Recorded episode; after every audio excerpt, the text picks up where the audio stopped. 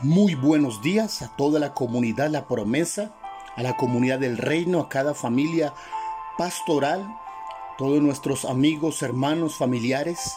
Un saludo especial a aquellas personas nuevas que durante las últimas semanas se han estado uniendo a la iglesia y que a través de este audio están siendo edificadas de lo que significa aprender acercarse al Señor. Reciban todos un cordial saludo de la Iglesia Cruzada Cristiana La Promesa y de, de parte de, nosotros, de toda la comunidad, eh, un abrazo.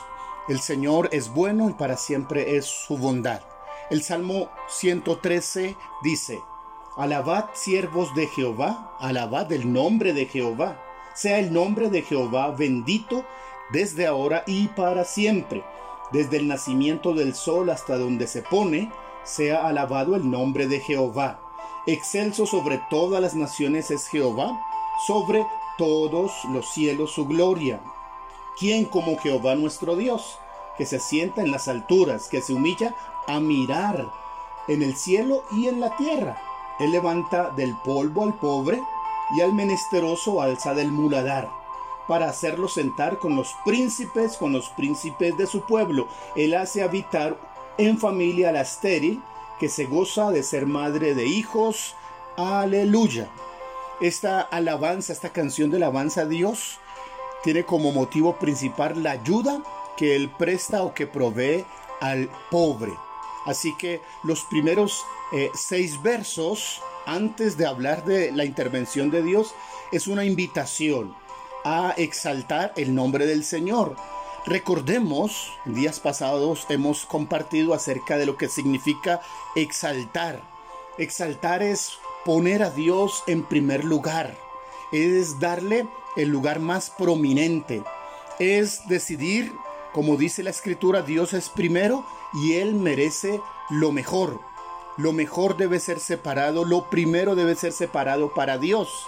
Dios enseñó este principio de exaltación de darle a Él lo primero y lo mejor porque Él se lo merece, para Él también bendecir y retribuir a los que hacen así. Y lo enseñó a través de la primogenitura, a través de las primicias. A Él le pertenece lo primero y lo mejor. Y la invitación que hace el salmista es a exaltar al Señor, a darle ese lugar de honra.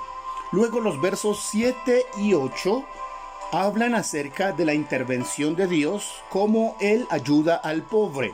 Dice que Él le, al pobre o al menesteroso lo levanta. Es decir, aquel que carece de recursos, ya sea de bienes materiales o de bienes espirituales. Habla de ayudarlo. El Señor levanta a aquel que está en la, en la pobreza, en la ruina, y que decide mirarlo a Él, confiar en Él él lo levanta de su pobreza, lo alza del muladar, tanto le provee para comer, para eh, satisfacer sus necesidades básicas, como también lo puede sacar de su pobreza. Levantarlo del muladar significa sacarlo del pecado, de aquellas cosas que le han esclavizado, de aquella vida corrupta. Porque el plan de Dios no es que el ser humano que Él creó se hunda en el pecado, Dios nos dio, nos regaló su imagen para que nosotros honremos su nombre, no para deshonrarle. Él quiere levantar a aquel que está hundido en el pecado y darle respuesta.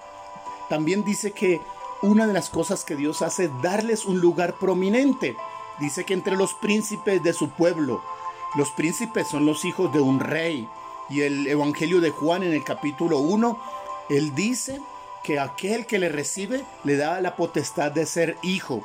Así que todo aquel que abre su corazón y recibe a Jesús como su Señor, es hecho hijo del rey, es sentado con los príncipes, es sacado de su pobreza espiritual, de su muladar y es puesto en lugar de prominencia.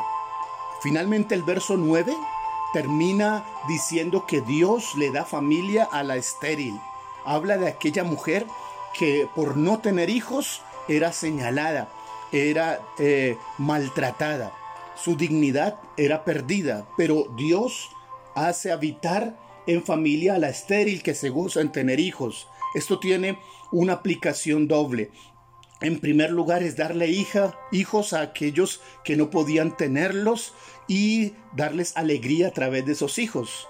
También la mujer representa a la iglesia y a los creyentes, a los discípulos, aquellos que se gozan en tener discípulos, en aquellos en que, pueden eh, reproducirse en otros, alcanzar a otros, como Pablo dice acerca de Timoteo, de Filemón, de Onésimo, de engendrarlos en el Señor, de tener discípulos. Hay creyentes estériles, hay creyentes que no fructifican, hay creyentes que necesitan la experiencia de producir discípulos. Son estériles y Dios quiere sacarlos de esa esterilidad para que una vez tengan gente a quien guiar en el Señor, se gocen de ser madre de hijos, lo dice el Salmo.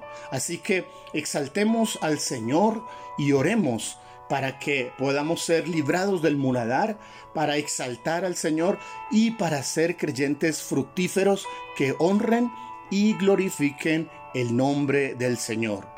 Que este día sea bendecido en todas las cosas que hace por la mano maravillosa del Dios de misericordia.